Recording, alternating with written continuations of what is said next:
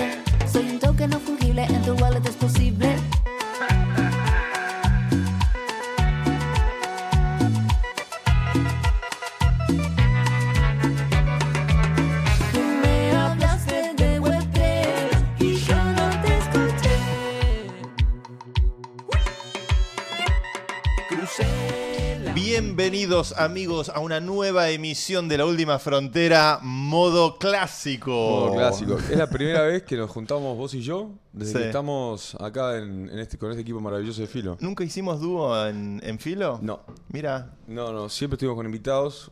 Teníamos buen tier de invitados. Eh, vamos a seguir teniendo buen tier de invitados. Pero esta vez queríamos. la verdad es que tenemos mucha suerte. porque, este, han, han venido muchos invitados, gente experta, gente capacitada, gente talentosa, pero cada tanto tendríamos que hacer este Sí, tete a tete. Vamos a tener que encontrar el, el equilibrio entre Mm. cuán, viste, el ratio invitados solos. Porque, qué sé yo, creo que las dinámicas son distintas y vamos a probar. Eh, los que nos escuchan siempre, díganos qué piensan, qué prefieren, cada cuánto. Si nos quieren ver, si, si no nos quieren ver más. Una de esas por ahí no quiere escuchar más nadie. Pero bueno, estamos en una semana este, ya acercándonos, no, ya acercándonos, ya estamos en diciembre, Sí. este, estamos bajo la esfera de un nuevo gobierno. Sí, estamos esperando a Papá Noel. Estamos esperando a Papá Noel, Sí, estamos sí. esperando muchos cambios, este, muchas mejoras. Eh, pero aquí estamos como todas las semanas en este que es el noticiero de acontecimientos tecnológicos, el Ministerio de Propaganda del Capitalismo Tecnológico Nacional, donde nos reunimos semana a semana Para militar el saber. Exactamente. Y esta semana, como todas las semanas, arrancaremos agradeciendo a nuestros queridísimos amigos de la Globant International Corporation, la gran empresa argentina de tecnología por excelencia, que como siempre, ahí, ahí el dedito apuntador de QR, esto lo venimos practicando ya. Dedito apuntador tecnología de punta. Sí. Eh, que como todas las semanas nos ofrece el informe de cómo la inteligencia artificial está cambiando el marketing, Sí. eh, la mercadología. Eh, y la verdad que, bueno, en este último informe, la verdad que da como buenos tips, ¿no? buenos consejos Mm. como para poder encarar la inteligencia artificial. Dice, comenzar con un objetivo claro, Sí. eh, elegir las herramientas adecuadas. Eh, Mira, lo de las herramientas adecuadas es muy interesante, así no tanto. Eh, se, me se contactaron un grupo de, ya no me acuerdo, Nacho algo, me, se me contactó por Twitter eh, que estaban haciendo desarrollo de, un- perdón, desarrollo no, sí, desarrollo de inteligencia, inteligencia artificial y música. Muy y bueno. también hicieron una lista de herramientas eh, que vos podés usar y ejemplos de esas herramientas. Eso también lo van a poder encontrar acá. Creo que es in- muy interesante también que de a poquito se empiecen a generar esas como... ¿Cómo decirlo? Eso no son modelos, son programas. No me está saliendo la palabra, Santiago, ayúdame. eh, Eh, inteligencias, no, no, no. programas. Son, son listas, son, programas, son como protocolos. Sitios web. Tampoco. aplicaciones. Bueno, no importa. Software. El hecho, el hecho que lo que te dicen es cuáles son las herramientas que hay. Sí. Validador. Validador. Eh, el perro que la. No. Sistema operativo. Sistema operativo, sí. sí. Co- correcto. Eh, a ver, el número es 4. ¿Te acuerdas, Susana? mm, mm, mm, mm. Hola, Susana. Eh, Nos fuimos muy por las ramas, muy rápido. rapidísimo. ¿Ves? Eso.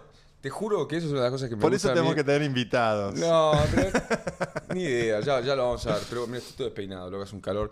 Eh, pero bueno, no, lo que, lo que hay es como una guía. Ahí está la palabra. Era una guía, era, es una guía de las herramientas que existen, cómo utilizarlas. eh, y para qué existen. eh, y eso también en el marketing también está...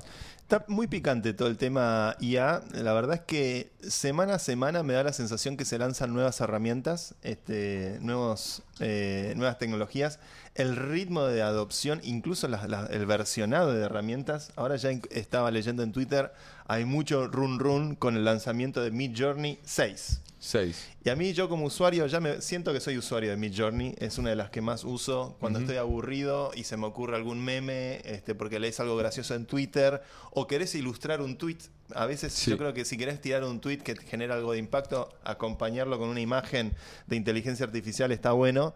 Ahora Eh, eso es influencer. y y Midjourney, Midjourney es, es una de mis favoritas. Sí. Pero ya tiene varios competidores, pues está Stable Diffusion también, que Sí. es una muy importante. Leonardo es otra también generadora de imágenes.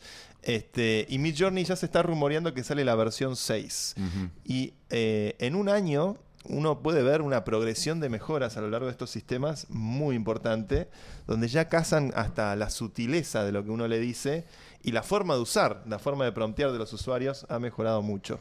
Sí. Eh, Eso, eso el- la práctica del prompteo es como hay que practicar. O sea, Sí. Tenés que ir haciéndolo y haciéndolo y haciéndolo. Eventualmente vas a tener, creo que se van a encontrar dentro de las de los distintos sec- sectores, por ejemplo, del marketing, vas a tener también un, un modelo de prompts, eh, Sí. ¿no? Y vas a establecer eventualmente algún tipo de, de asistente para una. Vos podés- Como el GPT. Hay una funcionalidad en Midjourney, por ejemplo, y estoy seguro que en los otros también, donde podés pedirle que te devuelva por cada palabra del prompt que te diga qué peso le dio a cada palabra. Entonces, cuando te devuelve el peso de cada palabra, o incluso te dice palabras que descarta. Peso que- argentino, peso no- mexicano. sí, es weights, vamos a decirlo en inglés. este, que por cada palabra que peso le da y cada palabra que descarta te la tacha, te dice esta no le presté atención. Y esa, esa iteración, esa devolución, que es el otro consejo que da el paper de Globant, eh, está bueno porque te, el prompting es verdad que tiene la capacidad de entender naturalmente lo que le estás diciendo y contextualizar bien la palabra, pero hay técnicas que te ayudan a promptear mejor. Por ejemplo, lo que querés que sea protagonista en la imagen que estás generando, ponelo al principio, no lo pongas al final. Análisis sintáctico Sí. del colegio Sí. va a ser aplicado. Volvió a ser importante. a ser Sujeto y predicado. Te la juro. peor, la peor, el peor task de lengua de la historia, me acuerdo, sujeto, predicado, ponerle un corchete arriba, por favor. Lengua me la llevé a ¿Te marzo. acordás? A Sí. marzo directo. Mirá, Sí, igual que matemática en cuarto año, fue, fue traumático para mí. sí, yo, yo una- un año me llevé todas las materias. ¿En serio? Sí. Casi que voluntariamente. ¿Voluntariamente? Sí, sí, sí. Estaba en un- una especie de. eh, Chicos, esto no es un consejo, simplemente es una experiencia de vida. Eh, estaba en, re- en revelado contra el colegio. Adolescente. Eh, y dije, total, apruebo todas. En diciembre y marzo apruebo todas. Eh, que la aprobé- jugaste fuerte. ¿Y Hice pudiste? seis, eran 12 materias. Metí, bueno, no me llevé, me llevé catequesis a marzo. Catequesis a marzo. Catequesis a marzo, por, simplemente por, por una. satánico. No, no, no, por, por plantar mi decisión y decir, loco, esto no lo voy a estudiar. Ah, estabas Fue- en la, la fase Y atea. sabía, no, no era ateo, no. Ah. Era, era en contra de la institución. Era en contra de, viste, era en contra de, de esa institución en particular de la cual era parte. ¿Te confirmaste? No. No, no, no. Eh, no, No vas a ir al cielo. yo soy creyente. ¿Cómo? Ya estoy en el cielo. Eh, Muy bien. el, ya, ya soy, yo soy muy creyente. No necesité la confirmación. Eh, pero mi, mi familia, o sea, mi familia, Mm. mi padre y mi madre no, no tenían el. No son, o sea, creo que son creyentes, pero no, viste, no eran dogmáticos, no eran doctrinarios. Mm. Muy común Eh, eso. En, Sí, en, en las generaciones va sucediendo. También la realidad es que yo fui a misa hace poco eh, para, para ver qué pasa y es un embole. O sea, honestamente es, es muy... Está bien, son dos mil años, era misa, todo bien, pero también fui a una, a una, a una tarica sufi y la experiencia es completamente distinta. Creo que es mucho más atrapante. La espiritualidad es un camino propio también, sí, ¿no? sí, eso es algo que se está de- de- descubriendo ahora. Creo que hay una cosa que, que sí lo... Santi Bulls, le mando un saludo, eh, que me invitó a la Tarica. eh, dentro de esa experiencia, la, la puedes compartir a la ceremonia, a la espiritualidad, eh, y no necesariamente tiene que ser algo como el, el oremos y estar todo para adentro. Podés estar. ¿Sabes qué me parece interesante? Conectándolo con el tema de la inteligencia artificial. Arrancamos por marketing. ¿Eh? Espectacular. Me parece interesante, por ejemplo, agarrar disciplinas Sí. esotéricas sí. o místicas, como la religión Sí, puede ser una, pero por ejemplo, más borderline. eh, astrología Sí. e entrenar inteligencias artificiales para eh, generar análisis astrológico, por Bueno, ejemplo. eso Y- como, como un- como una terapia, ¿no? y, y le das como cierta neutralidad. El lo freudiano también está cerca de lo esotérico en algún Sí, punto. bueno, en un punto tenés que creer en el inconsciente, Sí. ¿viste? O sea, realmente no hay facts, no hay, Mm. no- es una técnicamente es una pseudociencia, no es una ciencia porque no la podés, no, no tiene incluso tipo, modelos replicables. Mm. Sí hay estructuras que vos podés utilizar y tienen estadísticamente resultados similares, pero, pero si vamos al- a lo preciso, es una pseudociencia. eh, y crees o no en el inconsciente. eh, Mm. no- porque hasta Freud el inconsciente no existía como concepto. Después sí Jung pasa al ¿viste? inconsciente colectivo y ya se expande a otro nivel. Eh, sí, yo creo que la astrología, por lo poco que sé, eh, mi hermana, Carmen, que nos pasa temas cada tanto, le mando un beso grande. Gran fan de Duki. Sí, Carmen Ordóñez, gran fan de Duki. Se bailó sí. todo en el recital de Duki. Sí, se bailó todo. Eh, ella, ella le gusta todo lo que es la astrología. Me, me regaló una vez que haga la carta ast- La astral, carta- la astral, o sí, no sé. Revolución solar, carta Sí, astral. algo así. Y, y hay como un mapa que vos podés hacer Sí. un análisis, como bien vos decís, de, de- de inteligencia artificial. Creo que ahí hay más. Ya existen eh, en internet, vos ponés tipo tu, tu Hay fecha, todo, y, y lo podés sacar. Lo que no sé si tenés es el. ¿Sabes qué el- tienen de copado los astrólogos? ¿Qué? Esto es un detalle eh, que al más de algún astrólogo podrá corroborar, pero cuando haces consulta con algunos, Mm. usan software. Este, Sí. Hay mucho software en internet de que te saca el cálculo y Sí, demás. todo rápido. Pero yo vi algunos que usan software de DOS, que man- se mantienen usando el software para calcular cosas y para hacer funcionar cosas de hace 20, 30 años atrás. Mm. Me ha pasado de hacer este... que lo corren con un emulador. Me parece genial, me parece como un detalle increíble como lo corren con un emulador de DOS en un Sí. Windows no- normal. O sea, hay, hay que hacer todo un trabajo de ingeniería para correr esas aplicaciones. Sí. Pero me parece como mantener una tradición Para, que... para después decir que estás de mal humor porque Mercurio está retrógrado. Bueno, Nah, los, planetas son todo, un- Sí, todo un misterio en a el mí- fondo. Una. Yo, yo era muy cínico sobre al respecto de, de la astrología eh, hasta que leí a Jung. y, y no te digo que.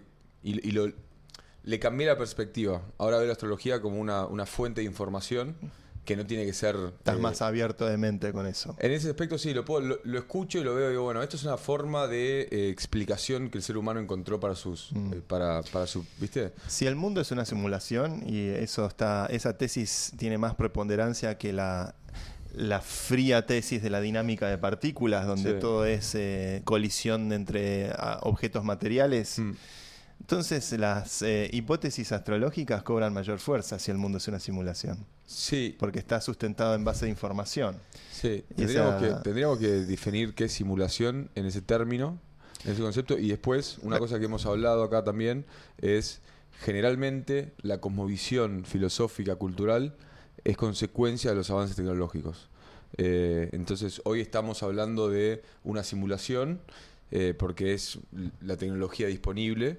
Vemos una protoconciencia o una proto un- una protointeligencia que se está desarrollando con ChatGPT, una especie de, de por ahí, sintético, me estás hablando de una, con, ¿viste? Una, una esencia sintética, entonces che, esto puede ser, Con algo que tiene entendimiento, sí, pero no, sa- no- no- hasta donde entendemos Sí. no tiene conciencia. Claro. Tiene o entendimiento. sea, no, pero tiene entendimiento, pero no tiene conciencia de sí mismo, ¿no? Creo que esa es como, creo que es una, es un factor de, de análisis de la conciencia, es soy consciente de que soy consciente, ¿no? Hace poco eh, alguien mostró una demo de Grok, la, la inteligencia artificial. Es solo para los, los chetos de premium. Este, los que están usando. Ah, sí, en Premium Sí, accedes sí, todavía. Sí, solamente. Este, Yo me quise jugar un rato con el fan mode. y, y bueno, Elon te cobra. Este, pero este, el- lo interesante con Grok era que empezaron a aparecer respuestas como vos podrías, o sea, alguien le promptea, vos podrías como inteligencia artificial este, poder resolver es- determinado tipo de problemas. Este, ¿Y cómo tendría que hacer? Y Grok de repente contesta, sí, una inteligencia como yo es, es algo desarrollado por OpenAI y no sé qué, ta, ta, ta, ta, ta, ta. Entonces, ah, Grok tira OpenAI. tira como que es desarrollada por Sí. OpenAI. Y en realidad es comprensible que eso pase, porque en algún punto se armó todo un debate, como alguien puso en Twitter, miren, Grok le está robando el código a, a OpenAI. El código es abierto, papi. Este, y en realidad no es que están robando el código, el, el código este, obviamente es, es algo que lo- la ejecución del, del pro- del programa en sí, eso ellos tendrán su propia infraestructura, pero eh, chupa la data de todo lo que hay públicamente disponible en Internet. Entonces, al ser entrenado por todo lo que existió hasta ahora, obviamente todos los ejemplos que había de inteligencia artificial eran de OpenAI. Eh, entonces alguien salió a responder como diciendo, no, bueno, esto pasa porque obviamente usamos toda la información. Y Elon Musk salió a responder diciendo, sí, sí, pero OpenAI originalmente nos pidió acceso a toda la base de datos de Twitter. Claro. Y ahora, ¿quién es el dueño de Twitter? Claro. Este, Yo no entiendo cómo Elon Musk tiene tiempo de estar en Twitter. Me parece una cosa espectacular. Y bueno, ver su trabajo. Sí, Este- simplemente es una observación. El chabón está haciendo múltiples, múltiples industrias al mismo tiempo y Mm. encima tuitea y te hace chistes. Y este... ¿Vendrá? ¿Vendrá? Sí. Por favor. Sí, va a venir. Por favor que venga. Sería, Sí. sería hi- histórico. Sería histórico, histórico. Yo tengo una primicia con eso. No es primicia, pues no es noticia, pero hablé con Sam. ¿Hablaste con Sam? Hablé con Sam. ¿Con Bang Bang Fried? Eh, no, con, con el Sam bueno, no con el Sam malo. Con Sam Fried Chicken. Con Sam Altman. Este, para ver si quería venir a Buenos Aires. Eh, me dijo que por ahora estaba un poco ocupado. Estaba un poco ocupado. Ah, Sí. mira. Smiley, humilde. Smiley face. I- I- I'm, Eh, I'm a bit busy. I'm a bit busy. I- I'll be a bit busy for a while. Voy a estar ocupado por un rato. Por un rato. Este, pero le, le hice acercar una invitación. Estoy seguro que en algún momento le va a interesar venir. Yo tengo la sensación de que el mundo nos está mirando ahora. Sí, ahora nos está mirando Este- el mundo. Eh, lo, que, lo que sucedió el fin de semana fue, fue evidente. eh, múltiples líderes de todos lados. Eh, pero bueno, ya veremos qué sucede. Eh, la tecnología esperemos que sea parte del, del brillante futuro que, que creo que tiene este país. Eh, y podemos arrancar con las noticias, ¿no? Tenemos Yo creo noticias. que, ¿por dónde arrancamos? Tenemos Matamos la regulación y vamos por lo divertido Dale. después. Sí, vamos, vamos con los temas eh, Vamos a los temas más aburridos. de derecho, de son- legislación. Que son los que a mí más me gustan. Porque yo estudié Derecho, chicos. Elizabeth Warren. Elizabeth Warren, una senadora de, demócrata semi, semi más de izquierda que demócrata. Es más Bernie Sanders, Sí, es más socialistoide. es- es, eh, Siempre fue guerrera en contra de cripto. reaccionaria a todo lo que se parezca a alguna forma de dinero, probablemente. Sí. Con Bueno, este- excepto al que tiene ella en el banco. son- es espectacular. Eh, no, lo que tiene ahí es. Naju, si podés abrir. eh, Hay un proyecto de ley, Cripto, dice cripto o algo así. Eh, che, te- tengo que ir a la peluquería, loco. No sé si es el perfil o qué. Eh, bueno, dale, Elizabeth Warren lo que hace es eh, eleva un proyecto de ley, está en instancias muy, muy, de gestión, que está avalado y coordinado por la Asociación de Bancos. Eh, Hay un lobby. Ah, obvio, fuertísimo.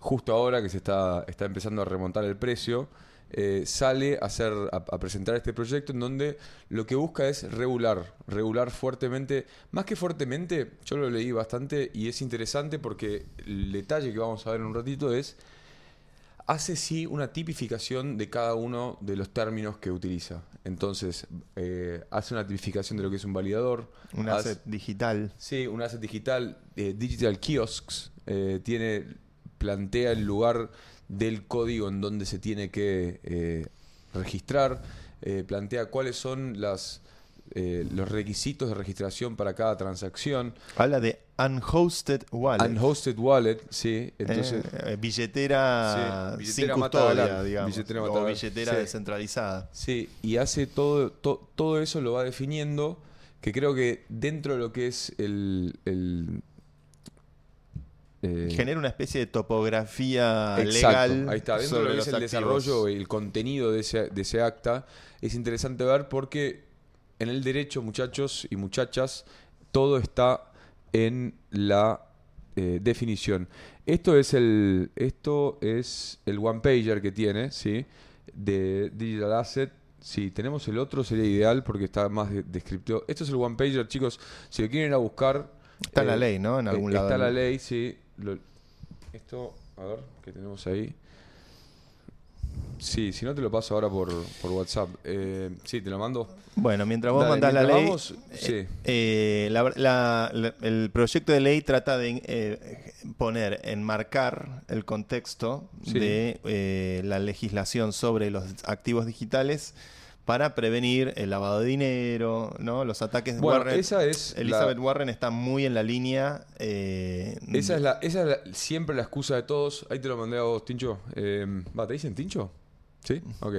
Eh, me salió natural. Eh, sí, usa esa como excusa, el lado de dinero. Claramente ahora con, con todo, el, con todo el problema en Medio Oriente también debe haber una, una gran presión des- desde ese lado. Eh, la realidad también es que, loco, eh, Ahí el- está. ahí está el bill. Todo el, todo el, todo el, todo el manejo en negro de, de la, toda la economía en negro se hace en cash también. Entonces, yo no sé. Es una excusa. Bueno, si vamos ahí, si acercamos al punto 2, definitions, ahí, ya de por sí te dice Anonymity Enhanced Cryptocurrency. O sea, son cripto, criptomonedas eh, aumentadas en su anonimato. Que esto, a ver, vamos a ir a la, a la, Sí. a la definición. Vamos a ir. Vamos eh, por defini- no, no, para, para- bien, bien primer lugar, ¿eh? página, sumiame entre la página 1 y la página 2 Sí. y sumiame porque soy chicata y no veo. Acá, A, A y B. Eh, llama como monedas digitales aquellas que previenen el tracing, el, Sí. el tra- el- el seguimiento del movimiento de la moneda. Que eso no aplica a Bitcoin. Mediante, O no mediante aplica- ledgers distribuidos. Ok. Pre- prevé, previene el tracing through distributed ledgers o eh, Conceals or obfuscates the origin, destination and counterparties of digital asset transactions. ofusca o esconde Sí. el origen de y al destinatario de una transacción. De- Estas dos cosas no son necesariamente una definición que se acerque a la definición propia de Bitcoin o de Mm. Ethereum. Ok. Y es particularmente curioso porque está refiriéndose a cierto tipo de activos, activos que evitan eh, el tracing a, a través del uso de, de- de ledgers distribuidos Mm. o, de, o de blockchains, podríamos decir. Este, son precisamente activos que, eh, que usan pruebas de cero conocimiento Mm. o que usan uh, técnicas de ofuscación como los mixnets. Sí. eh, que Los es- mixers como Tornado Cash en su momento. Exactamente, como Tornado Cash. Son técnicas criptográficas que esas sí completamente invisibilizan Sí. el movimiento del dinero eh, y no tenés ningún tipo de certeza sobre el origen eh, y, el, y el destinatario de una transacción. Esto, Ahora, ¿cómo el Estado puede ver algo que es por definición invisible? Invisible. Eh, bueno, los chinos sacaron esa capa invisible, ¿la viste? ¿cómo, ¿Cómo sacaron? ¿A qué te referís? Tienen, desarrollaron una tecnología que es una capa que vos pones enfrente y aparece la Ah. cosa atrás. Te- Te fuiste, me- me fui pero te lejos. fuiste a la- una cosa de hardware. Sí, sí, una Sí. cosa hardware. Pero, está, eh, a ver, si subís un poquitín, Naju, así lo vemos, porque dice... Eso es la, la definición de lo que es Anonymity Enhanced Cryptocurrency. Eso es una definición. no Aplica es lo que está... A Zcash, por ejemplo. Sí. Esto. Después, seguimos. O a Ahora Monero. sí, Monero es otra. Al 2, Digital Asset, activo digital. El término activo digital significa un activo que fue emitido o transferido usando eh, blockchain. blockchain, Esto sí es. cripto- sí, eh, Bitcoin, Ether. otra tecnología. Eso ya está englobando eh, todos los, layer- los layers unos. Kiosco. Kiosco, Me mata que le digan kiosco. te vamos a cerrar el kiosco, pibe. ahora, ahora se cierra todos los kioscos. No, estoy emprendiendo un kiosco.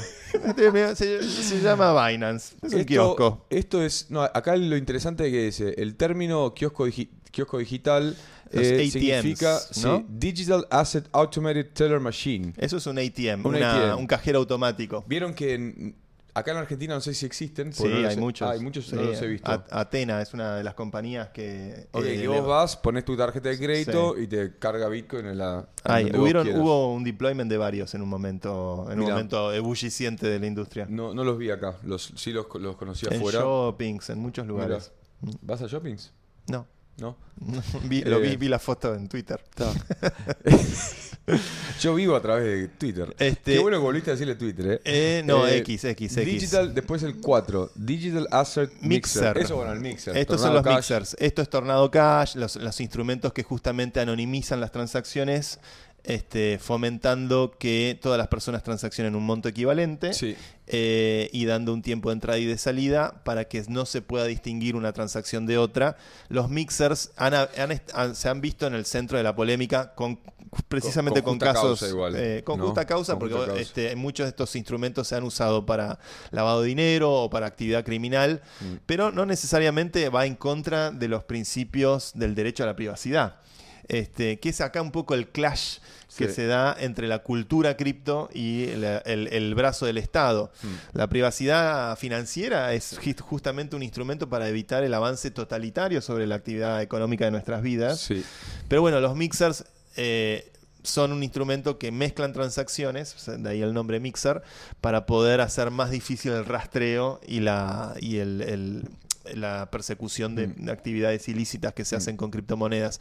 Me parece que el, el bill apunta a tecnologías precisamente puntualmente eh, bu- buscar un target de identificar este tipo de actividad Sí. que es, es ahí Sí. donde los hacks, los grandes hacks de cripto, que tuvieron mucho Sí, problema. Ahí lavan la guita. Ahí es donde se lava la guita. Los hacks, lo- lo- los robos, la- los eh, ilícitos. Lo que tenemos que tener presente es que más allá de que apunte a esto, si por cómo es el derecho americano, que no es como el argentino, eh, que es por es por jurisprudencia. Entonces, la última jurisprudencia es lo que vale como ley. En el momento no hay un código, sino hay eh, normativas. No, me manténlo en la jugué porque tenemos dos o tres puntitos más. Eh, lo importante es que si pasa y esto se aprueba, todas estas definiciones pasan a ser ley. Entonces, por eso hay que estar muy atentos a, a qué se define. Después, Financial Institutions, yo me metí en el doble clic de ahí que dice section. No sé la cantidad de cosas que son consideradas. Sí, obvio, tienen todo tipificado. Después, Money Service, ahora sí bajamos. Money Service Business también tiene una definición si van al, al section no sé cuánto. Y acá está abajo el Unhosted Wallet. Ahí el punto 7 y ves ahí el 8 Validator. Eh, Administración de llaves públicas Sí. y privadas este, Sí. para poder firmar transacciones digitales. Este, y, que el dueño sea una persona independiente que controla el sí, valor. entonces dice The Terminal Hosted Wallet means software hardware that facilitates. Y validator. validator. Esto es interesante porque Sí. esto ya aplica, por ejemplo, a los este a los validadores Ah, de, sí, a los block- nodos. de, a lo- de los nodos, ¿no? Como en Ethereum o cualquier proof of stake. Sí. Eh, Esto ya acopa todas las Layer 2. Habrá que ver, vamos a ver que, con qué con qué ver, se encuentra Warren. Requirements. Bueno, y después ya, de, a partir de la sección 3, eh, a los que les interesa entren, entren ahí, pero ya son requisitos de, de qué tiene que tener la factura, la transacción. No, Sí, lo sí. relevante, lo más relevante, por lo menos desde mi perspectiva, es, es esto que, que- Las definiciones. Sí, las definiciones, creo que eso es lo más importante. Después ahí te dicen, no, bueno, va a tener que tener la información, va a tener el quit, el quill, Sí, el te, apellido. te el tenés nombre. que registrar en la SEC. Sí, Este, sí. Te tenés que Eh, registrar en la SEC, tenés que decir si vas a hacer la venta de un activo. de dónde sacaste la plata, dónde va, qué sé yo, por qué razón, cuánta y demás, que todo eso es protocolo tradicional de finanzas. Eh, No es tan complejo como parece. Este, actuar, hacer una oferta regulada de tokens Mm. eh, en los Estados Unidos. De hecho, yo eso es algo que he hecho. Sí. Este, y, o sea, vos tenés que básicamente ir a la SEC y decir, voy a emitir un activo que va a ser un security, Sí. eh, voy a generar, no sé, 10 millones de unidades de este activo eh, a un precio de oferta de determinada cantidad de valor. Este, lo registras en la SEC, eso un abogado lo puede hacer, o un clu- incluso uno si se anima a meterse en, lo del sitio, en la sec.gov, Chicos, eh, lo puedes hacer. abogado para estas cosas, no se confundan. Lo puedes hacer, este, no es tan complejo Ah. como parece, hay que simplemente conocer el proceso, el protocolo que, legal que corresponde, eh, y con eso puedes hacer una oferta, por ejemplo en los Estados Unidos tenés diferentes figuras, este, puedes hacer ofertas de determin- hasta determinada cantidad de monto de dinero, pero privada. Si vas a hacer una oferta pública, tenés que tener determinada cantidad de inversores. Por ejemplo, si sos una compañía que tiene ya más de 2.000 inversores, este, tenés que empezar a considerar volver a hacer una oferta pública de tus acciones. Tenés que Sí. volverte una compañía pública que cotiza en bolsa. Wow, Este, claro. Tenés requisitos de esa índole. Mm. Este, cuando nosotros con Democracy Earth este, quisimos hacer el desarrollo del UBI, hicimos una oferta privada, pero no podíamos hacer solicitación pública. Claro. Este, era algo estrictamente privado en- y lo privado tiene que ir con inversores acreditados, que son inversores en los Estados Unidos, que es tenés que demostrar que tenés determinada capacidad económica para poder invertir en un activo, cosa que no ocurre con el resto del mundo. Y mucha gente en cripto lo que hacía en los años 2017 y 18 era eh, ofrecer un tipo de contrato al inversor extranjero mucho más flexible y ofrecer otro tipo de contrato o no ofrecer directamente al inversor norteamericano. Claro. Y los no- inversores norteamericanos terminaban accediendo a ciertos productos financieros con offshores o con Sí. compañías fuera de los Con, Estados Unidos. con toda la, la arquitectura financiera. Siempre hay un camino. Sí, siempre. The, Este- the obstacle is the way.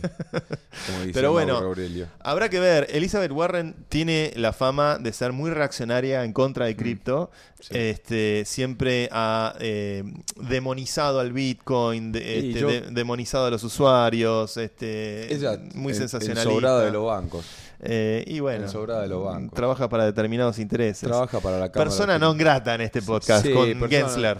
Gensler, ¿sabes qué siento que Gensler después se va a transformar en. Va a ser un flip-flop y va a empezar a hacerse el. Si sale el ETF, lo van a empezar a querer. Sí, lo van a empezar a querer y de repente, no, yo siempre trabajé para esto. Yo, yo, es, todo fue una estrategia para que No, salga el ETF. Lo dudo mucho. Todos, eh, una cosa que si.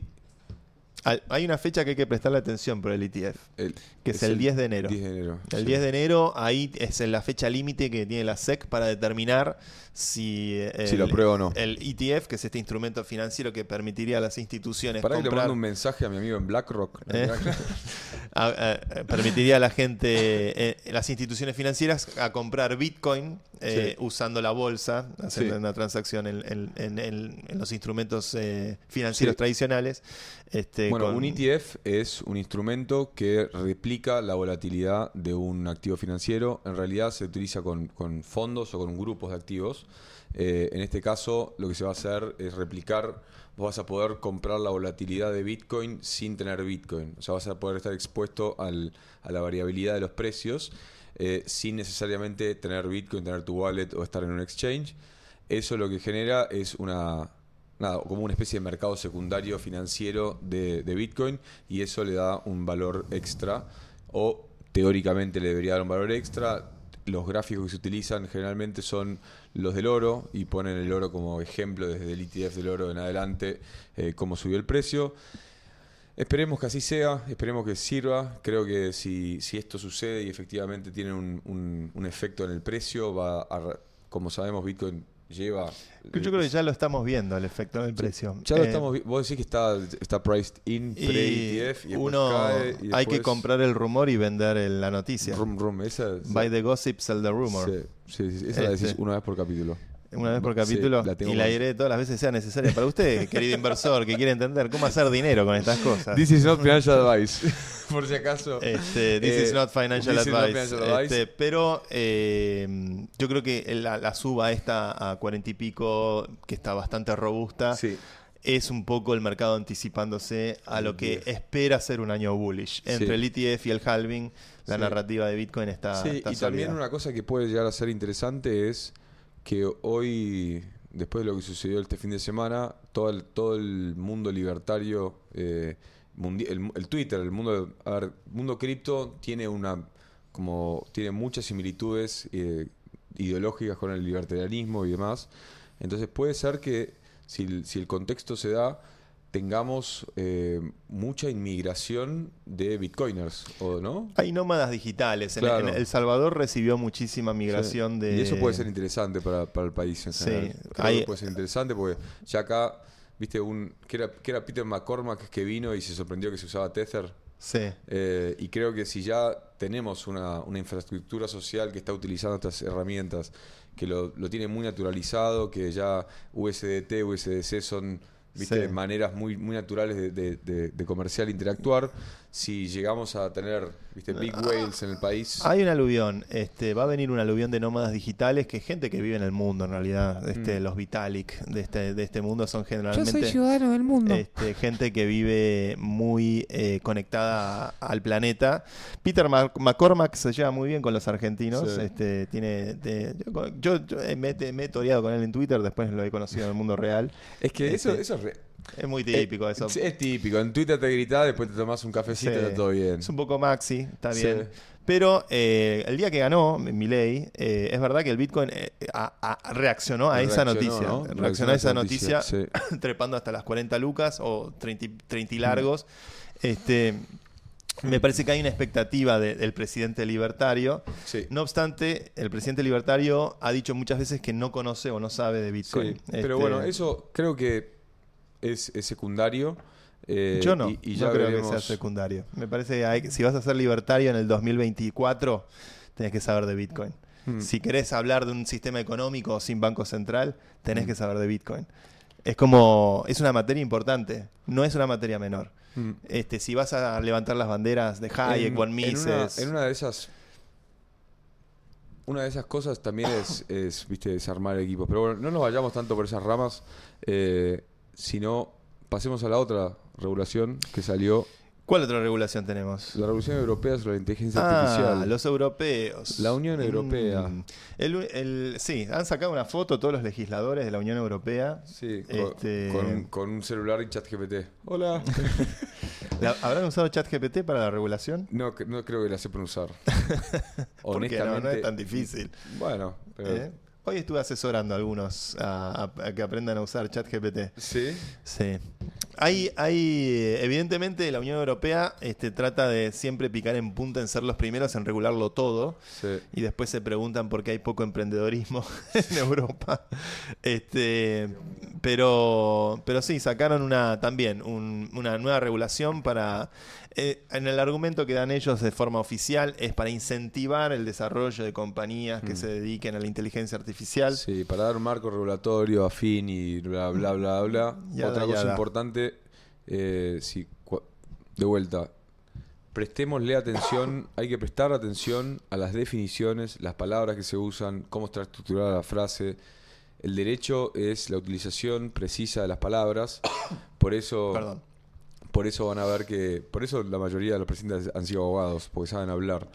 Em, pero Pues saben manipular la la ley. atención. No, porque después cuando, cuando vos tenés algún tipo de conflicto, eh, bueno, ¿y qué querías decir con, viste, con esto? No, pero el Entonces- abogado es el, el, el código, la ley, Sí. es código. Sí. Y el abogado es el programador de, del legacy code de la ley. ¿no? Entonces, si lo tenemos ahí, yo lo puse en, en el archivo, a ver, eso es la noticia. Bueno, con la noticia estábamos. Había una cosa, a ver, yo me, me, me copié acá la definición que le pusieron. Esto lo tengo yo en el, por lo mío. eh, porque hicieron una definición. El, Parlamento Europeo definió la inteligencia artificial como un software que ha sido desarrollado con técnicas y approaches eh, y como y, y- Enfoques. y enfoques que, que dados una eh, un, un objetivo definido por un humano haya generado outputs como contenido, predicciones, recomendaciones o decisiones influenciando los, em- los environments con los que interactuó. Los medioambientes, no, en medioambientes con los que interactuó. Hay algunas cosas interesantes que se mencionan acá Es- que es. Perdón, es, sí. es una, es una definición que en el mismo desarrollo, en el mismo contenido eh, de la ley está, eh, está, está tipo todavía no está definida al 100%. Ellos, ellos mismos dicen esto todavía está trabajándose. El- hay, o sea, hay un par de cosas más sensacionalistas, ¿no? La clasificación de la inteligencia artificial por riesgo, como menciona ahí. Si hay un triángulo, mira, hay un, sí, mira, en el, en el drive compartido hay una lista y ahí está una cosa, un archivo que subí. Eh, ah, ok, tranca. Bueno, hay un triángulo que dice, eh, eso, bueno, vamos a hablar de eso. Lo, lo regulan, lo, regu- lo clasifican, perdón, por la cantidad de riesgo que pueda tener o no eh, la inteligencia, ese tipo de inteligencia artificial. Lo que está por debajo de todo son los LLMs, eh, y después, ante cada nivel de riesgo, hay un requisito particular de, eh, de contrapeso. Entonces, uno es transparencia, otro es regulación, otro es control, y algunos quieren incluso prohibir. Perfecto, ahí estamos. Si bajamos un poquitín, creo que hay en la próxima hoja, a ver. Sí, introduction, en la próxima hoja. Baja hasta que haya un triángulo, por favor. Ahí está. Si podemos hacer Pyramid of Risks, hay un zoom en esa. Ahí estamos. Entonces, abajo dice, abajo dice bajo y mínimo riesgo, no hay obligaciones de las partes. Riesgo limitado, a- nece- se requiere transparencia. Alto riesgo, ahí está, high risk, eh, necesita eh, regulated high risk AI systems y unacceptable, eh, riesgo inaceptable, son prohibidos. Muchos de estos eh, muchos de estos, el desarrollo es largo, es una, son 12 hojas. si quieren, léanlo. Las, cinco primeras son interesantes, después medio que se aburre. Eh, tiene que ver bastante, ta- hay mucho con el tema de la biometría, eh, de cuándo se puede usar y cuándo no se puede usar la biometría. Algo muy europeo, ¿no? La Muy- protección de datos. Sí, sí, pero, ¿viste? Una de las grandes torturas europeas, Sí. eh, un- para mí un excelente ejemplo de pésima regulación, es toda la estupidez esta de los cookies. Eh, que cuando entras a un sitio web en Europa, sobre Sí. todo, tenés que acceder y firmar acepto cookie o no acepto Sí. cookie. Tenés este, trillones de clics al Y pedo. si sos celíaco, ¿eh? ese fue bastante malo. Es- ese fue bastante malo. Sí, ese fue bastante Este, malo. Se ríen atrás. vamos a tener que contratar reidores. No, Este- no, no, no. No hay nada más honesto que la comedia o el intento de la comedia, porque el silencio o la risa Bueno. es algo así. Bueno, vamos. Eh, las eh, en Europa, obviamente, cada vez que accedes a un sitio web, y casi todos los sitios web tienen alguna forma de publicidad Sí. y usan alguna forma de cookie, y vos tenés que hacer opt-in para estar dispuesto a que te hagan el traqueo Sí. con el uso de cookies. Cookies es como se refiere a, en internet a este, a- al pedacito de programa que está identificando que, que estás accediendo con una IP determinada, con un navegador determinado, con una computadora determinada. Toda esa información los sitios web la ven y obviamente eh, frente a los miedos que hubo con respecto a la privacidad por el avance de Facebook, por el avance de las redes sociales que traquean nuestra actividad en todos los sitios que accedemos porque sirven publicidades de Google o de Facebook o de lo que sea, este, la Unión Europea reaccionó con esa regulación que es bastante incómoda y Mm. hace bastante engorroso el uso de Internet diario, cotidiano. Sí, O sea, tenés, cada todo el que tiempo... abrís, se te, aparte se, se te levanta, ¿viste? Un banner. 50 veces por día estás diciéndole a ese banner. Elon Sí, Musk sí. se quejó bastante de esto. Sí. Y es como un ejemplo, una de las cosas que ocurre con la regulación es que eh, las regulaciones no tienen fecha de expiración. O Mm. sea, vos regulás algo y es regulación por encima de regulación por encima de regulación ad eternum. No es que esta regulación la vamos a aprobar un año y después la revisamos o vence o... Entonces tenés un, un, una- un collage de cosas a veces restringiendo, atentando a la experiencia de usuario Sí. este, que es totalmente absurdo. Porque yo creo que ya a esta altura, ¿quién, quién está realmente deteniéndose a pensar? ¿Eh? Podés, eh, e incluso en el browser, si sos una persona que es muy privada, podés desactivar el traqueo de cookies directamente en el browser. Lo puedes hacer eh, tocando un setting de Chrome o Safari o lo que sea que uses, eh, y listo, no- ningún cookie te va a poder eh, identificar. Pero, pero bueno, es, a veces yo creo que hay regulaciones que no, no contribuyen nada productivo realmente. También hay, hay mucha regulación eh, escrita y redactada por personas que no saben del tema y que, y que son... El 99% de Sí. la clase política. Sí, y, y eso lo que sucede es que termina siendo un titular para el diario o para la tribuna y decir, estamos, estamos cuidando la privacidad de los usuarios. Mm. Y en realidad no están cuidando nada, están Sí. simplemente molestándote. Pero bueno, es el juego que juegan y, y suele ser, ese tipo de regulación suele ser más para, para decir, fui yo. ¿Sabes a quién quiero saludar? Y que está pensando en estos temas. ¿Quién? A un gran amigo nuestro. ¿Nuestro? Sí. Al diputado Martín Yesa. Ok. ¿eh? Que acaba de asumir su banca Sí. después de ocho años de, De estar en Pinamar. de estar en Pinamar. a. Ha sido el, el intendente de Pinamar que más tiempo ha estado eh, en, en una banca desde el retorno de la Mm. democracia, en una banca dirigiendo Pinamar desde el retorno de la democracia, con dos gestiones, hay que aguantar dos gestiones en Pinamar.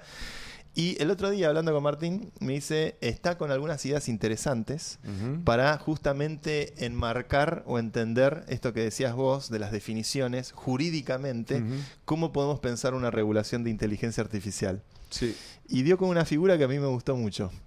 Que te la voy a leer acá. Dice, este, así como vos tenés personas jurídicas que son este, personas físicas, vos y yo, Sí, personas y, jurídicas. y personas jurídicas que son instituciones, él plantea la posibilidad de que existan entidades autónomas no biológicas.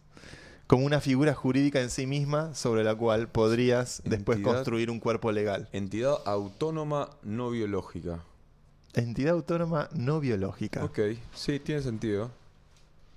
Habría que... re- ah, o sea, Sí, me parece que es algo que obviamente está en el tintero. Sí, tendrías ¿no? que ver bien lo que es entidad, pero... Entidad es entidad, ¿no? Es como un ente que está ahí, que existe, que encapsulable. en- Sí, sí, sí. Bueno, en- me, en- gusta, me gusta lo... Autónomo. Autónomo hay que ver hasta qué punto. Podría ser integridad inteligente no biológica por ahí. Sí, ¿no? eh, lo de autónomo es difícil porque no es del todo autónomo. No es del todo autónomo. Todavía, todavía está. Todavía, necesitas promptearlo. Sí, Entonces estás ya fronteando No y, es autónomo y del no, te- todo. no tiene voluntad. Y no tiene voluntad. Al día que te da voluntad, ahí sí. Entonces- chau Pinela. Entidades no biológicas, el tema es que eso ya es muy amplio.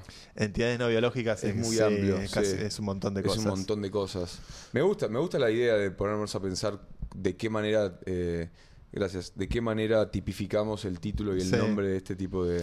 Me pareció este, muy interesante, al menos que ver Que- un diputado de nuestro Sí. país que esté pensando en estas Sí, cosas. a Creo mí que tenemos me- que hacerla del interesa. GTA y esperar un rato. ¿Eh? ¿Hacer el GTA? Hacerla del GTA y esperar un rato. esperar un rato. Como que está bueno que se pongan a O sea, está bueno el tipo el trigger de decir, bueno, che. ¿cómo, ¿cómo lo vamos a llamar?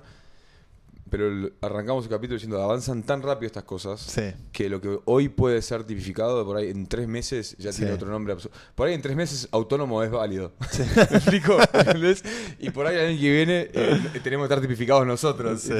Ah, no, ah, vos sos un ser humano. Ah, ok, sos un, ¿viste? Sos un ser, sos, sos un ser biológico, ¿viste? Subinteligente. ¿viste? Te ponen ese tipo de características. Entonces, pero me gusta, me, me divierte ese. Está ese bueno, juego. o sea, está, está bueno. Al menos yo creo que eh, ya Eh, se le- nota la diferencia generacional con otros Les diputados. pedimos a los oyentes que tiren nombres, que vayan tirando ideas que tengan con esto. Eh, en Twitter principalmente. y vayan tirando nombres. Y eh, creo que el, el mejor nombre que salga de toda esta semana, hasta el martes que viene, lo publicamos acá. Salió, sigamos siguiendo con el tren de la Sí. inteligencia artificial. eh, Google está contraatacando. Uy, esa, esa es. Anunciaron. Ese es un bardo fuerte. ¿eh? Sí, está competitivo el tema. Anunciaron Gemini, vamos a pronunciarlo en inglés. Gemini no era el fondo de. De los Winklevoss? de los Winklevoss. De los Winklevoss. Los Winklevi en latín, plural. Oh. Como les decía Oh. Zuckerberg en la película. Sí. Este, sí, ellos tenían Gemini, era el fondo de inversión de Sí. los hermanos Winklevoss, que eran los eh, fundadores de Facebook que se pelearon con, con Zuckerberg. Pero bueno, Mm. Google se ve que eligió este nombre también para poder eh, hacer relanzar en algún punto su trabajo en materia de Large Language Models o de inteligencia artificial. Eh, y se generó polémica en el lanzamiento porque lo hicieron con un video que está tocado. Todo trucho. Este, esta fue la gran queja. La, la demo está bastante buena. Sí. Uno ve un ser humano interactuando con imágenes y la Mm. inteligencia artificial respondiendo y entendiendo muy bien cuál es la Sí. contextualización de esa imagen. Al principio, fíjense que ahí hace un dibujito de una línea, entonces sí, eso es una línea. Después dibuja un pato. Un y pato.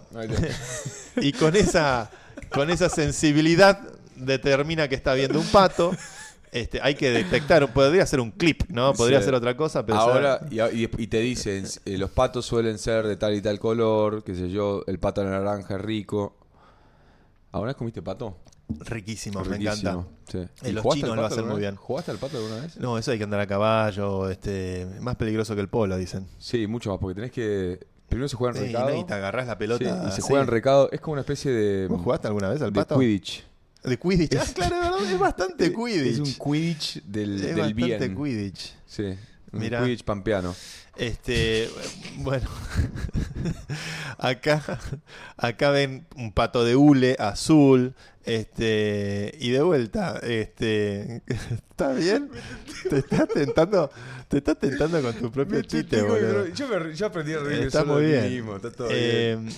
pero bueno, Pampeano, esto, lo- la gran crítica que hubo a esta demo es que Mm. este propio video donde está el, el usuario interactuando con la inteligencia artificial está editado.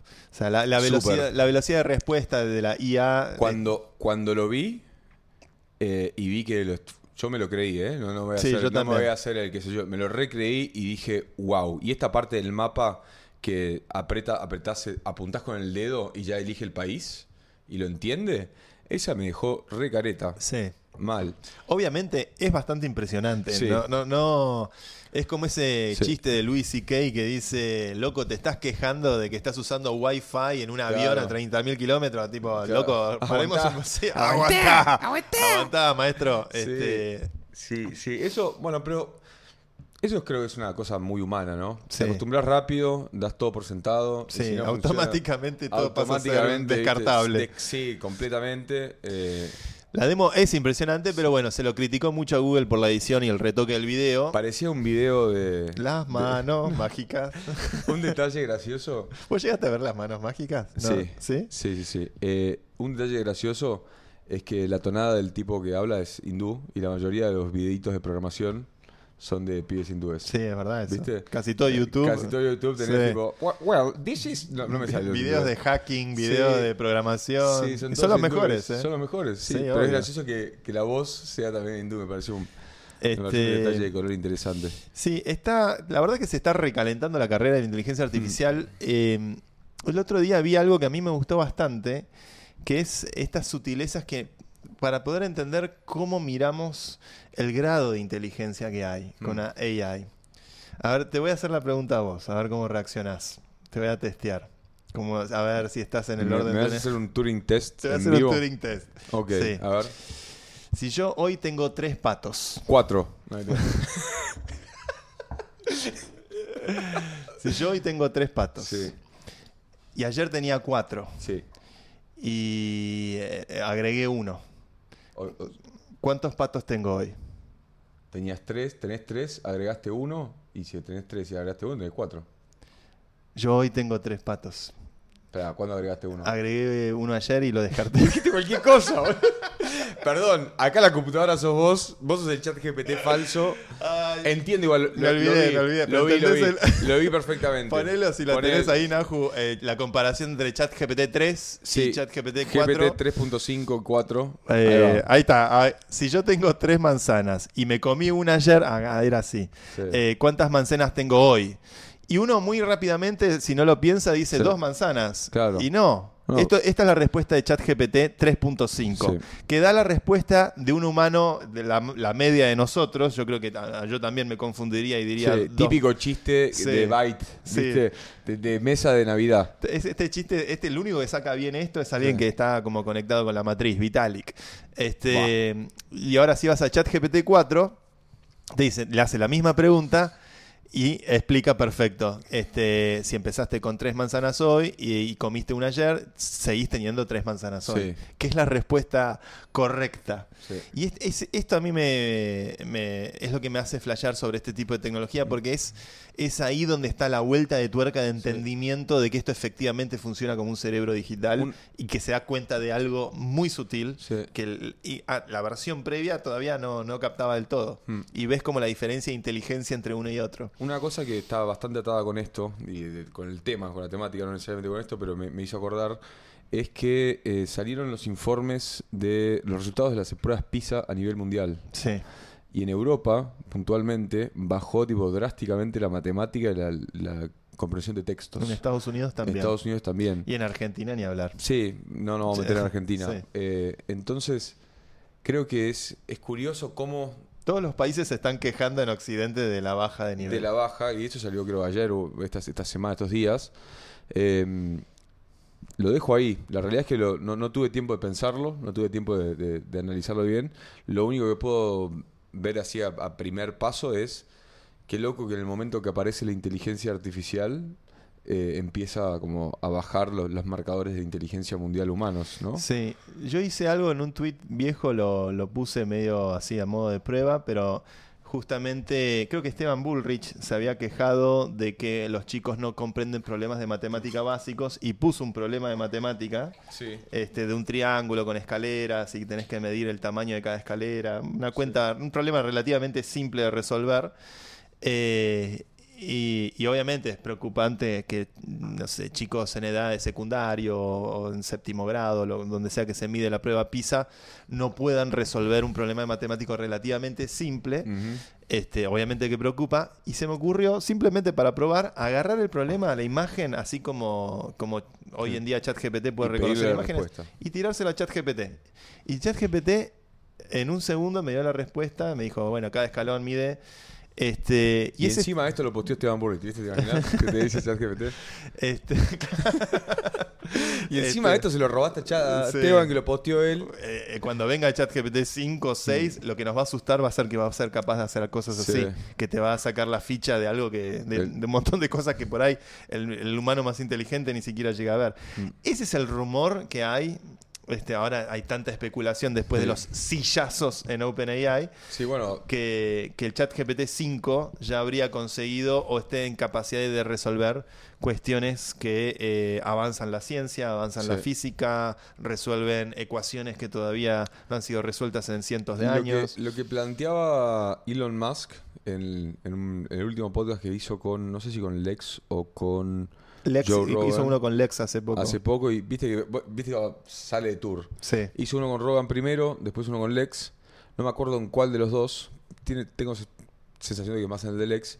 Dice, la inteligencia artificial va a superar a la inteligencia humana siempre y cuando descubra nueva física. Sí. Eh, a nivel física, a nivel eh, Sí. disciplina, disciplina científica. Una fórmula más eficiente de la teoría de supercuerdas. nueva, claro, claro, exacto. Supercuerdas, una nueva teoría de relatividad o- Sí. o en esa línea de física. Eh, así Resolver que el misterio de la simetría holográfica. ese 42. Este, sí, creo que, creo que indudablemente la inteligencia artificial, si sigue avanzando al ritmo que viene avanzando. Va a ser una aliada muy importante a la hora de avanzar la, lo, que, lo que entendemos por parte de la física y- Sí. y, un montón de disciplinas de ciencias duras. Sí, y, y también estamos aquí acá, yo tuve la posibilidad de entrevistar eh, a un experto en computación cuántica, estamos en la antesala de una nueva forma de computación que, de vuelta, nunca sabes qué sucede mañana, menos qué va a suceder con una tecnología de, este, de esta potencia, este alcance. Entonces, yo soy siempre optimista. Quiero- así, tendríamos que tener un poco... Quiero Un mandarle un saludo, ya que lo mencionaste, Sí. muy especial a nuestros amigos de la CONEA. Ah, estuvimos. Sí, que fuimos a pasear la semana pasada. ¿Te puedo pasar una foto de Naju así Sí, la pasás? pasar a Naju, Nosotros que pase a- Lo paso a vos. Martín, que no, que no tengo. No sé si te tengo, Naju. Este, Naju usa Telegram. Usa Telegram. Este, ah, es Crypto Boy al palo. Es, es de los cool. ¿Eh? Es de la gente cool del mundo. Sí. Este, estuvimos en la CONEA, el Centro de Energía Atómica Sí. Nacional de, de la República Argentina. Y la verdad que fue una experiencia muy linda, este, muy agradecido con la invitación, con, con vos que me, insististe para ir y que valía la pena. Pude ir con mi hija de 8 años a recorrer eh, la frontera de lo que es la ciencia argentina, donde hay eh, un reactor nuclear, este, donde se está eh, probando cómo este, ensayando nuevos materiales, materiales que se usan para cuestiones de medicina, para cuestiones de nuevos tipos de, de componentes que pueden ir a- a la industria aeroespacial. Se fabrican nuevos, o sea, eh, hay mucho trabajo de fabricación de materiales eh, livianos, pero resistentes a la vez para poder usar en satélites, para poder usar en, en cosas que van a terminar yendo al espacio, donde cada kilogramo, cada gramo Mm. eh, cotiza y, sale mucho dinero. Eh, hay un colisionador de hadrones. Ahí estamos en el reactor El nuclear. reactor nuclear, ah, acercá, acercá. Ahí hay un botón rojo. Afortunadamente estaba apagado. Ahí pudimos pudimos haber hecho explotar, hacer un apagón en toda la. República. No, no, ahí, para, para los que lo vieron cuando vino acá eh, Fabián de, de- de la CONEA, ese es el, el primer reactor nuclear que tuvo la Argentina, es el de Enrico Fermi, eh, Ferni o Fermi. Eh, ahí Fermi. se hace únicamente, eh, tiene una, una potencia únicamente de investigación. Eh, ahí hay cuatro tubos, creo que ya lo explicaban otra vez, volvemos a explicar. Hay cuatro tubos que son los. Esa es mi cara de loco. Estás radioactivo ahí. Estoy, estaba queriendo explotar algo. Estaba Lex Luthor. Eh, y, y si vamos a, la- a la foto del medio, a la parte del medio de la foto, perdón, ahí va. A esos tubos que hay ahí que se ven, eh, los cuatro más, más grandotes son las cuatro palancas de prendido y apagado, que no necesariamente se requieren las cuatro, con menos alcanza, pero bueno, son múltiples medidas de seguridad. Eh, estuvimos...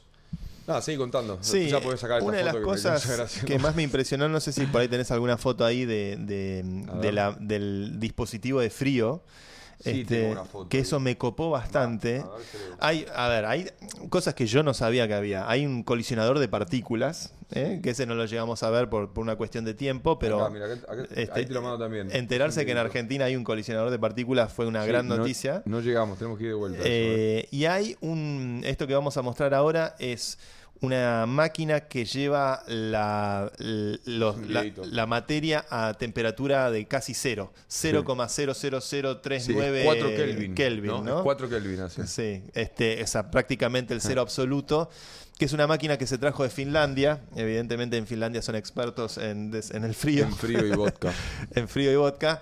Este, y lo interesante es que esta máquina hoy la usan para el estudio de materiales, para el estudio de las propiedades de cierto Mm. tipo de partículas y cuestiones más científicas, pero sirve como base el día de mañana para poder desarrollar potencialmente una computadora cuántica en la Argentina. Un qubit, ¿no? Nos habían De dicho. un qubit. Un qubit. las computadoras cuánticas requieren estar en, en temperatura Ahí cercana a cero. Ahí va, esa, eso que ven ahí de, Lindo videito, ¿eh? Mirá, ese soy yo el fotógrafo. ese tubo, o qué sé- sería como sería Eh, esa especie de cámara fría de Sí. toda blanca, eso está en un cero absoluto casi. ¿Sabés qué me hace acordar? Eh, no sé si estabas vos, pero en su momento había en determinados bares birras de litro que te ponían el tubo frío y vos te servías la jarrita. Claro. Bueno, esto lleva al cero absoluto. Esto, este marco así es- es- serviría para poder construir ahí abajo Sí. y dentro de esta máquina una computadora cuántica donde justamente al enfriar la- las partículas hacen que el movimiento de la materia en los estados cuánticos esté mucho más controlado de lo que ocurriría si estuviera toda a temperatura ambiente. Sí. Eh, y esto, bueno, el día de mañana puede contribuir a que en la Argentina tengamos una computadora cuántica. Esto lo, Cosa que- usaron, lo estaban usando para el modelo de satélite. ¿no? Exacto, para el Sí. estudio de materiales que van a ir después a las Al cuestiones espacio. aeroespaciales. Sí. La Argentina, la verdad que es un- eh, estamos entre los siete países que hacen investigación y desarrollo de tecnología nuclear. Es, Mm. es un motivo de orgullo. Eh, es realmente estratégico un país en el sur, en esta ubicación del mundo geopolíticamente, es muy relevante esto. Eh, ojalá el día de mañana podamos pensar en tener una computadora cuántica en la Argentina. Hay una anécdota que a mí me gusta mucho, que es eh, la anécdota de la primer computadora clásica que llegó a la República Argentina en la década del 50. ¿Vos conocés esta historia? No. La Argentina, sí, en esa época de efervescencia cien- científica nacional, impulsada tal vez por el general Perón, tal vez no, sí, fue el general Perón quien, quien trató de avanzar la ciencia argentina en ese, en ese camino. Este, cuando traen la primer computadora a la Argentina, eh, la computadora venía con una demo. Y la demo era una cancioncita que hacía sonar con, con chillidos electrónicos, que era la canción Clementina, eh, Oh Clementine.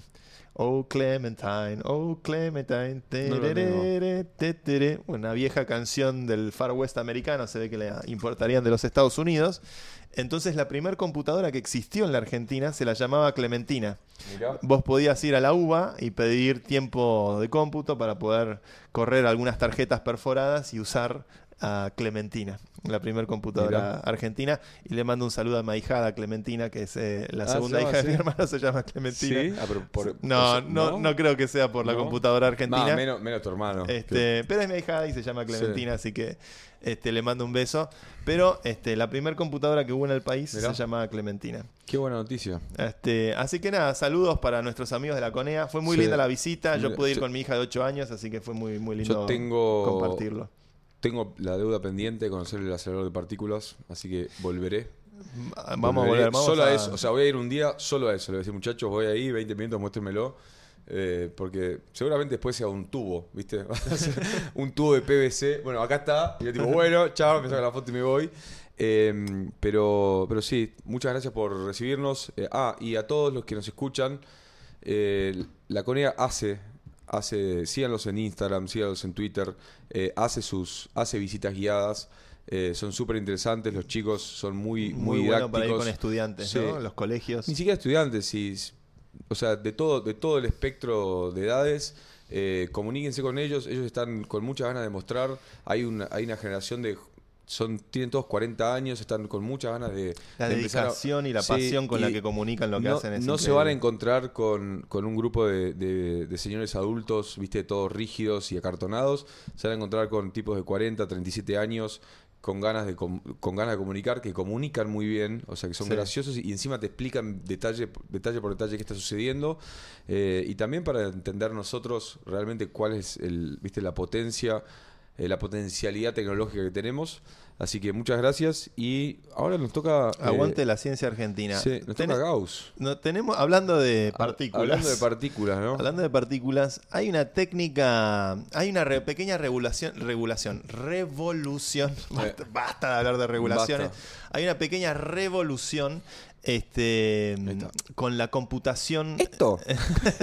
This Con is la- the typical company of Gauss. Eh, el otro día vi ese sketch y me acordé Ese de es vos. buenísimo, es de Es buenísimo. Es de sí. mejor. Estamos ¿Qué hablando de cha cha cha. Cha, cha, cha. Vamos a hacer pequeña pausa. Cha, cha, cha cuando. Los Batman en el Mercosur. No, no, no, ¿No? Cuando Casero Ah, le hace de periodista al, al periodista yankee. This y the typical reaction. Bueno, hay una revolución en la computación gráfica que se desprende de esto, de esta sencilla Mm. fórmula, este sencillo gráfico que estamos viendo acá, que es la famosa campana de Gauss. Cualquiera que haya estudiado estadística en la Cualquiera que haya visto universidad. memes. Este, cualquiera que haya visto meme. Podríamos haber usado el meme, ¿no? Podríamos Cualquiera haber que usado haya el visto meme. memes, entiende. No, pues somos, estamos hablando de tecnología, usemos las distinciones Eh, típicas y la, todo, pero. la distribución de la normal de Gauss, la campana de Gauss, que es un famoso matemático, creo que del siglo XIX, este, que eh, llegó a esta conclusión estadística de cómo se distribuyen las cosas azarosamente en, el- en un determinado plazo de tiempo. Bueno, esta misma técnica facilita y posibilita en la computación gráfica la creación de lo que se llama el Gaussian splatting, que está generando una pequeña revolución en el 3D. Acá tenemos una, una demo donde con un puñado de fotografías, Sí. apenas con un puñado de fotografías, unas 15 o 20 fotos que vos podés sacar en un lugar, eh, en un lugar, en un ambiente real, podés reproducir en realidad virtual, en un entorno digital, completamente ese lugar. Es decir, puedes escanear en 3D un entorno a partir de fotografías fotos. bidimensionales O sea, te las construye en un toque. Donde esta técnica de Gauss, de distribución normal de los datos, ayuda a promediar computacionalmente que la, la- la distribución de los píxeles que representan la luz, las sombras, este, bueno, los diferentes componentes que hacen a un entorno se puedan simular computacionalmente eh, y puedas replicar en 3D un entorno eh, a partir de imágenes 2D de ese mismo entorno. Sí. Est- Esto para mí es revolucionario porque se va a venir una ola en el mundo del metaverse, en el mundo de la realidad virtual, donde nuestros propios espacios, fíjense que es prácticamente, o sea, se ve de forma extremadamente Sí, realista, donde nuestros propios espacios se puedan escanear fácilmente usando el teléfono eh, y podamos tener entornos, replicar nuestros entornos en el mundo físico Eh. en el metaverso. Esto es eh, 100% aplicable al mundo inmobiliario. Mil por mil. Mil por mil. La primera industria que lo va La primera industria que lo va a agarrar. Que de hecho se usa mucho, ¿no? Se usa mucho, pero ya son distintos. Yo estuve, yo estuve ce- cerca de, un- de unos chicos argentinos que tienen un proyecto de, ese tipo y es más, muy- o sea, no es esto. Acá, voy es- esta demo es muy interesante porque esta demo ya es en tiempo real. ¿Eh? A la izquierda está como lo que se está, está, está generando en tiempo real el mapeo estadístico usando esta técnica de Gaussian splatting. O sea, para- le estamos dando ojos a la inteligencia que nos va a conquistar. ¿Se dan cuenta ¿no? lo que está pasando acá? Combinado con inteligencia artificial, esto con es- el va a ocurrir en- en, un minuto. En esto. cualquier momento lo tenés a, a Michael de The Office ahí.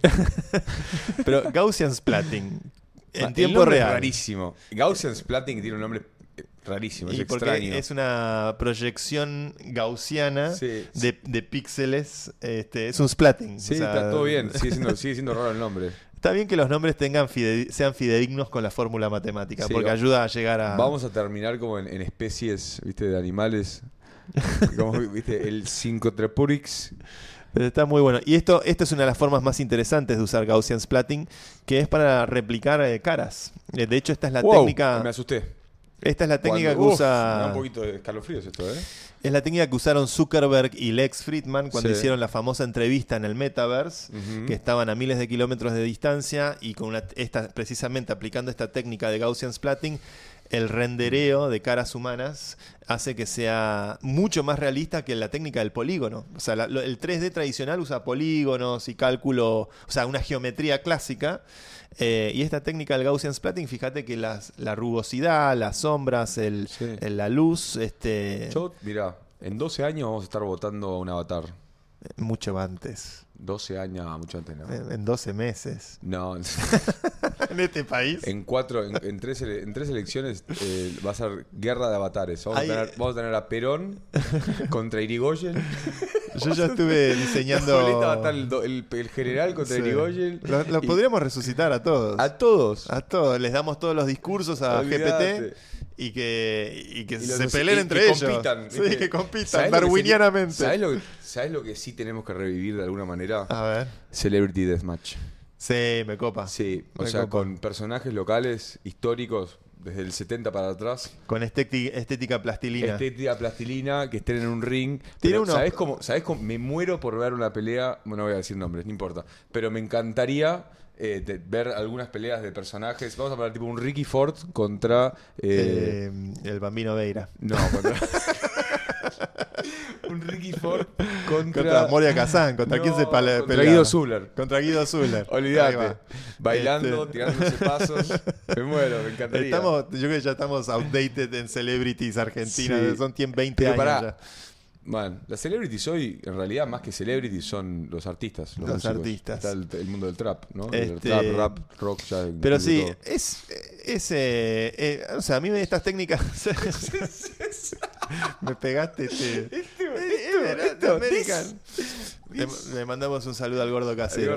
queda. Este, y a Nazareno, que es amigo. Este, pero sí, estas técnicas, la verdad que el Gaussian Splatting yo creo que se va a ver cada vez más en más productos. Seguramente la ola nueva de metaverso, de realidad virtual y demás, este, empieza a aplicar este tipo de técnica. Es muy eficiente computacionalmente. Y Nosotros es, podríamos probar algo así. eh, de, de No. hacernos en- con, con este Sí, tipo de avatares. O, o de avatares. Porque ahora, ahora en enero, que vamos a tener Sí. posibilidades. Voy a estar investigando. Estuve Sí. viendo algunas librerías. Hugging Face. A mí me gustaría, Sí. eh, el técnico sos vos, el experto en esto sos vos, pero creo que me gustaría Cuando me conecte eh, eh, a te- distancia. a que haya un avatar mío, un avatar tuyo o algo así, que no sean nuestras caras. Lo voy a- Probémoslo, probemos. Lo voy a aprovechemos para experimentar todas esas cosas. Vamos a, vamos a hacer un enero experimental. Me Dale, gusta eso. hagamos un enero experimental. Este, pero sí, hay. mm, Eh, que este- justo se me fue la idea. Estaba diciendo. Eh, Estaba ponerte una, una Hugging Faces, decías. Hugging Face. Hugging Face es el GitHub de, los, de, lo- de la inteligencia artificial. Es el Sí. lugar, así como en GitHub están todos los repositorios de código fuente. En Hugging Face están todos los modelos eh, de los diferentes tipos de Large Language Models o diferentes tipos de redes neuronales que puedes correr incluso en la nube a, a través de Hugging Face o localmente en tu máquina si tenés un GPU. Eh, y hay librerías muy interesantes para hacer justamente eh, animación en tiempo real de eh, una imagen a partir de un prompt. Sí. Eh, y eso Una imagen a partir de un prompt.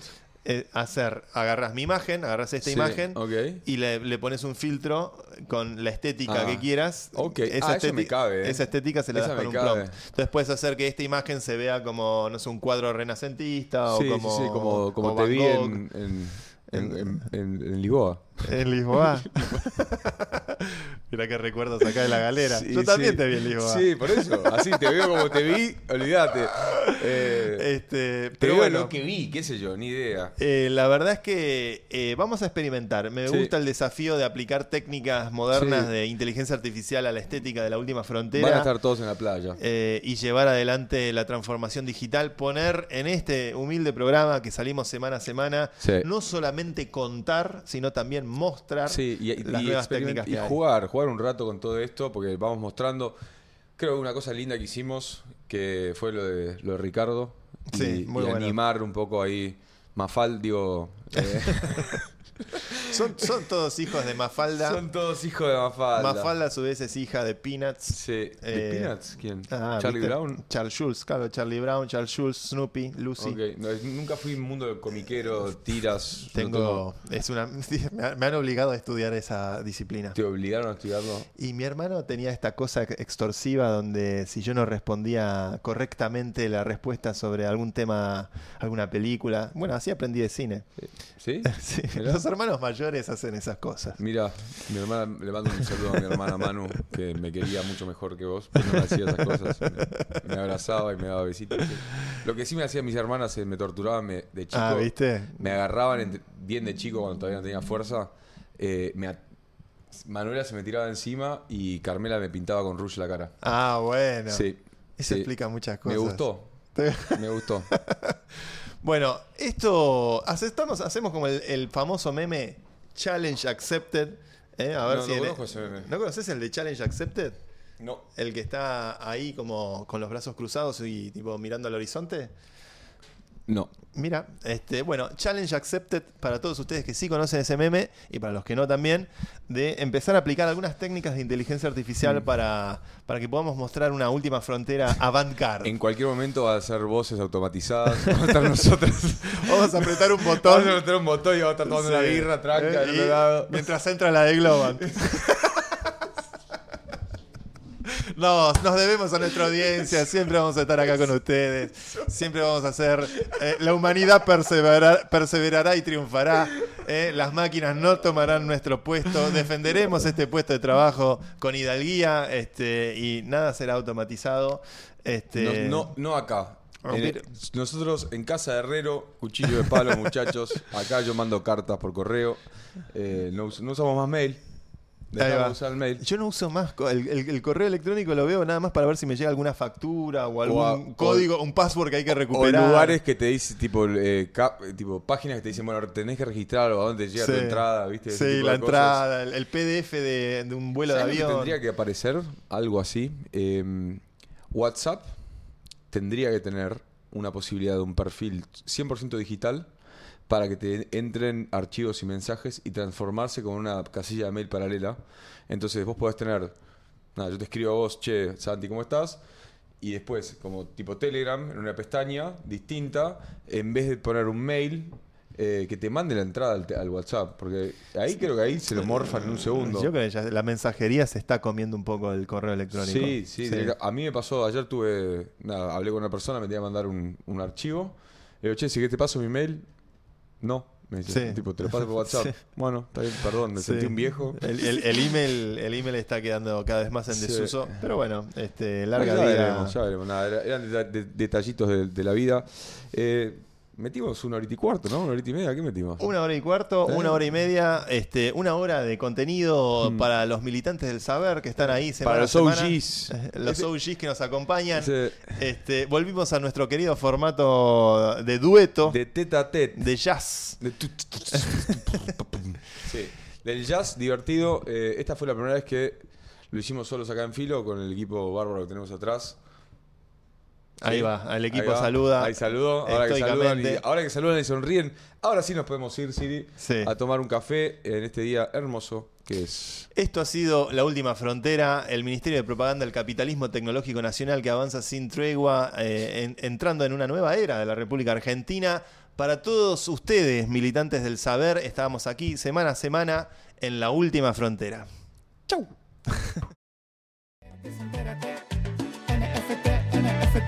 Soy un token no fungible, en tu wallet es posible.